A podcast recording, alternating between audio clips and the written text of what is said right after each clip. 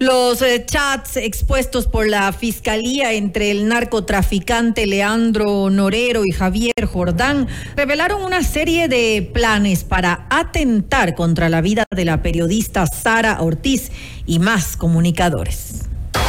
La noticia requiere profundidad. En Notimundo están los protagonistas de la noticia. Hacemos contacto en este momento con el licenciado César Ricaurte, director de Fundamedios, para hablar sobre el caso Metástasis. Hubo seguimiento a periodistas y también incluso la intención de matarlos a través de atentados. Y esto, según se ha revelado, de los chats entre Leandro Norero y Javier Jordán. César, gracias por estar con nosotros. Bienvenido. Fausto, buenas noches. Un enorme saludo para usted eh, para toda la audiencia y muchísimas gracias por esta entrevista. Felices fiestas además. Gracias igualmente. Preocupante la situación porque eh, estos chats revelan ya una intención directa de hacer un, eh, de armar un atentado, se ha dicho simular un asalto y matar a periodistas. Esto ya genera una alerta distinta de la situación por la que atraviesa nuestro país. Así es, eh, Fausto, eh, es esos chats que de los, a los cuales usted se refiere ¿no es cierto? Es un intercambio entre dos, eh, entre el capo eh, Leandro Norero y entre el, su cómplice, eh, el, el, señor Javier Jordán, ¿no es cierto? Que además tiene una larga trayectoria de persecución a periodistas, enjuiciado a medios de comunicación y periodistas mm, en, contables ocasiones y los ha amenazado incluso. Y, y, en estos chats, ¿no es cierto? Lo que más realmente causa preocupación es lo poco que se valora eh, eh, la vida de un periodista, ¿no? Es decir, es como eh, estar, estar en un juego, ¿no? y se habla de la vida de una, de una periodista, de Sara Ortiz, se habla de la, de la vida de un directivo del diario Expreso, Gabriel Martínez, y se habla también de periodistas posiblemente sin nombre, ¿no es cierto?, de Teleamazonas y de Coavisa. Pero además hay una cosa, Fausto, que mm, definitivamente eh, es escalofriante.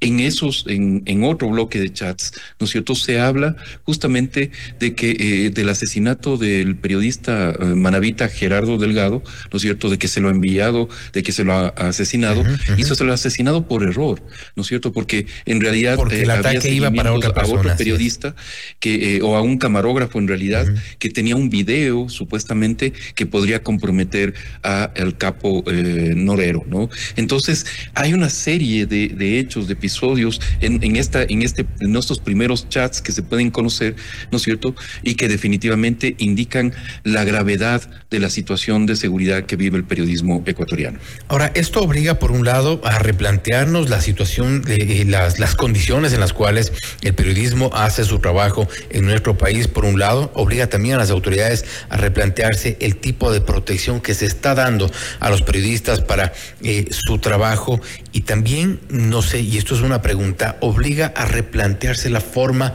quizá en la cual exponemos los trabajos?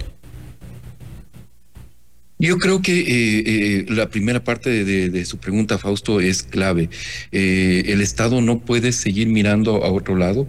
¿No es cierto? No puede seguir eh, em, sin eh, pronunciarse, ¿no es cierto?, acerca de estos hechos. Em, y, mire usted que eh, se creó con la ley de comunicación el mecanismo de protección para periodistas. En agosto se le dio forma con el reglamento, ¿no es cierto? se ha dado los primeros pasos para la constitución del, del mecanismo. De hecho, sociedad civil estamos presidiendo ese mecanismo, ¿no es cierto? Pero no hay forma, ¿no es cierto?, de que eh, eh, podamos conseguir que el gobierno se pronuncie eh, sobre el financiamiento del mecanismo. Y sin recursos el mecanismo no va a funcionar. el mecanismo trató, por, por ejemplo, convocamos a reunión esta semana para tratar los eh, cuatro casos graves, los últimos del año, ¿no es cierto? Esperamos que sean los últimos del año, en que tenemos dos periodistas en, en, Esmeraldas, un periodista en Manaví, un periodista en el Guayas, ¿no es cierto? Que están seriamente amenazados, que su vida corre peligro, y las instituciones públicas actuaron con absoluta eh, em, ineficiencia, inoperancia, eh, y, no concurrieron a, la reunión del, del mecanismo. Y como digo, tampoco hay los recursos. Hemos pedido eh, reuniones con la ministra de Gobierno, de Gobierno y del Interior, con el secretario de Comunicación, etcétera, etcétera, y no hay ninguna intención, no hay, es como que al gobierno le importa un comino la seguridad de, los periodistas, y eso eh, realmente es grave, como usted dice, a la luz, además de estos, de estos chats, ¿no?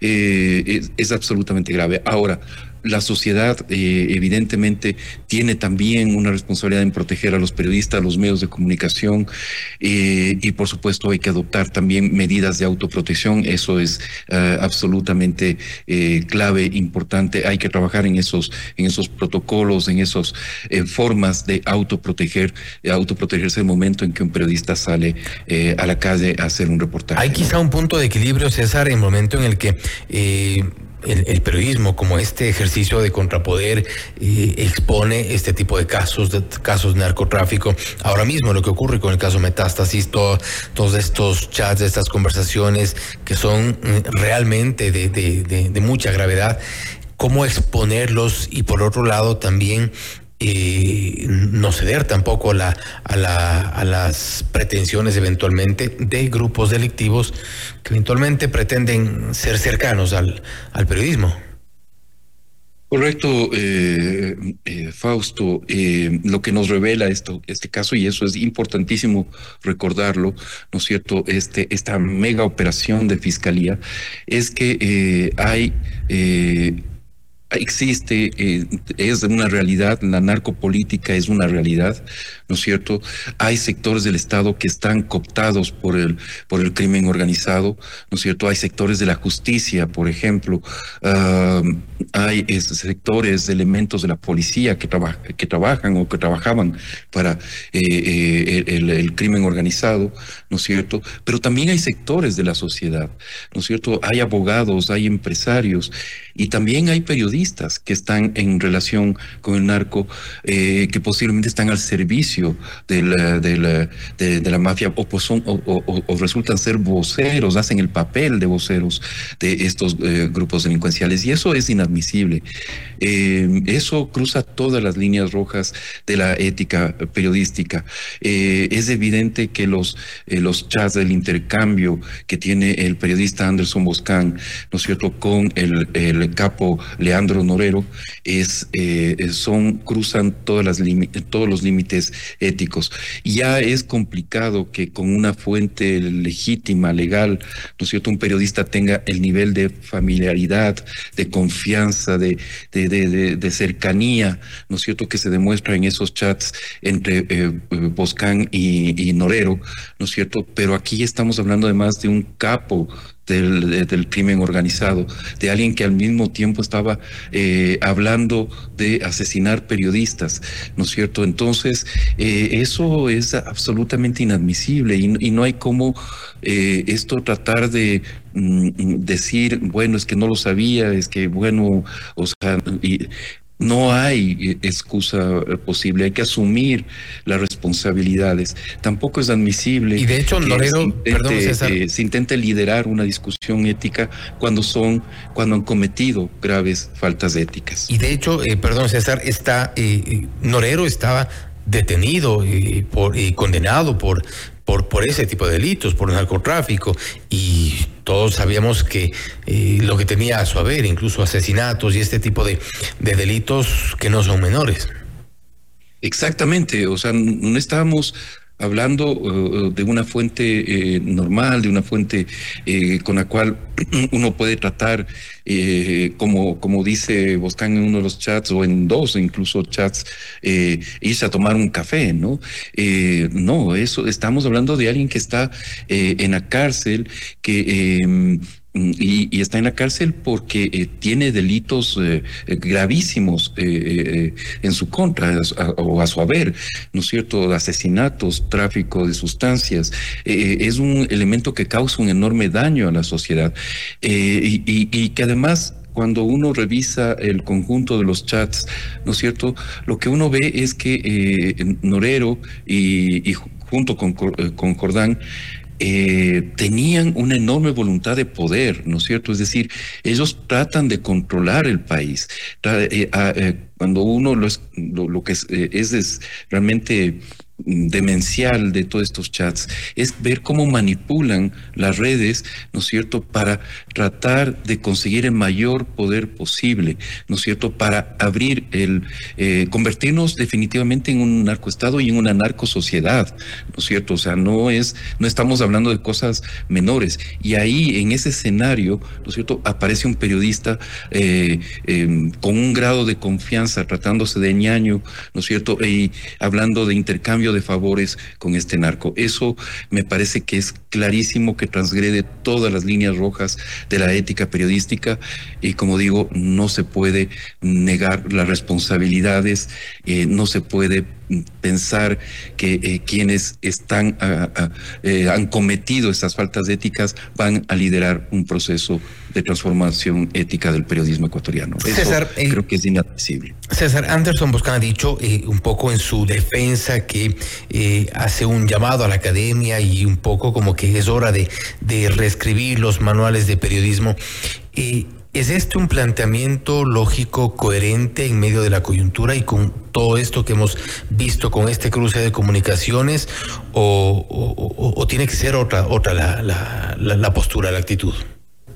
Yo creo que es eh, urgente la reflexión ética, eh, el, eh, em, revisar los manuales éticos que sí existen en, el periodismo ecuatoriano, no, no es que no existan, ¿no es cierto?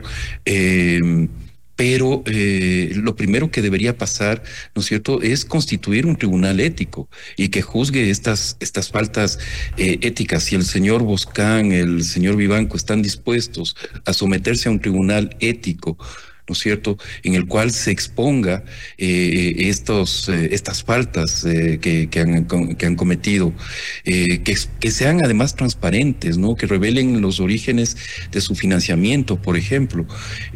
ahí podríamos estar hablando entonces ya del siguiente paso que sería avanzar en el debate. Pero lo primero debe ser, yo creo, justamente constituir eh, probablemente tribunales éticos o un tribunal ético que juzgue estas severas faltas éticas que se han cometido. Pero no nos referimos necesariamente a un eh, a una a, un tribunal ético, digamos, para todo el periodismo como tal, porque hay ciertas líneas que la gran mayoría de periodistas no las cruzamos. No, por supuesto, hay, hay periodistas eh, que hacen su trabajo diario con una ética eh, impecable, ¿no es cierto? Eh, y eso es clarísimo. No, aquí hablamos de un caso muy concreto y por eso mismo es importante que eh, aislemos el caso y lo, lo, tratemos como lo que es, ¿no es cierto?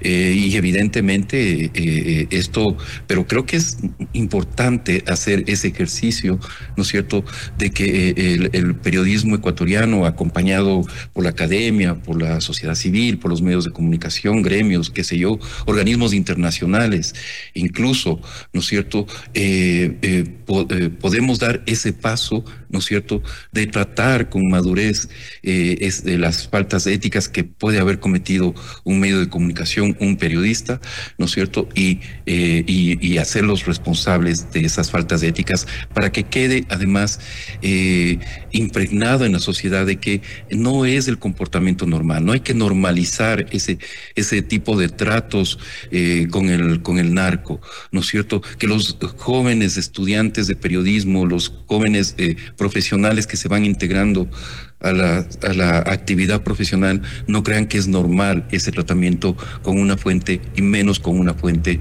que es un, un, delincuente, un criminal. Efecto, bajo esos eh, principios eh, y en esta suerte de contrapoder del periodismo es necesario enfrentar a las estructuras criminales de todas las formas posibles no sentarnos en una mesa con un café. Eh, César, nuevamente, gracias por haber estado con nosotros. Gracias, Fausto, por la invitación y unas felices fiestas para usted y para toda la audiencia. Gracias, igualmente para, para ustedes. Eh, ha sido César Ricardo, director de Fundamedios, hablando sobre el caso Metástasis. Involucrados intentaban perseguir a periodistas para callarlos. Una de las periodistas, Sara Ortiz, era blanco de eh, estos ataques eh, que se planificaban de acuerdo a los chats que han sido revelados entre Leandro Norero y Javier Jordán. Ricardo también se ha referido a los principios, a la ética del periodismo, un tema que está ya en debate en cuanto a estas relaciones entre los periodistas y las fuentes. Esto es Notimundo Estelar, siempre bien informados. Usted está escuchando Notimundo, periodismo objetivo, responsable y equitativo.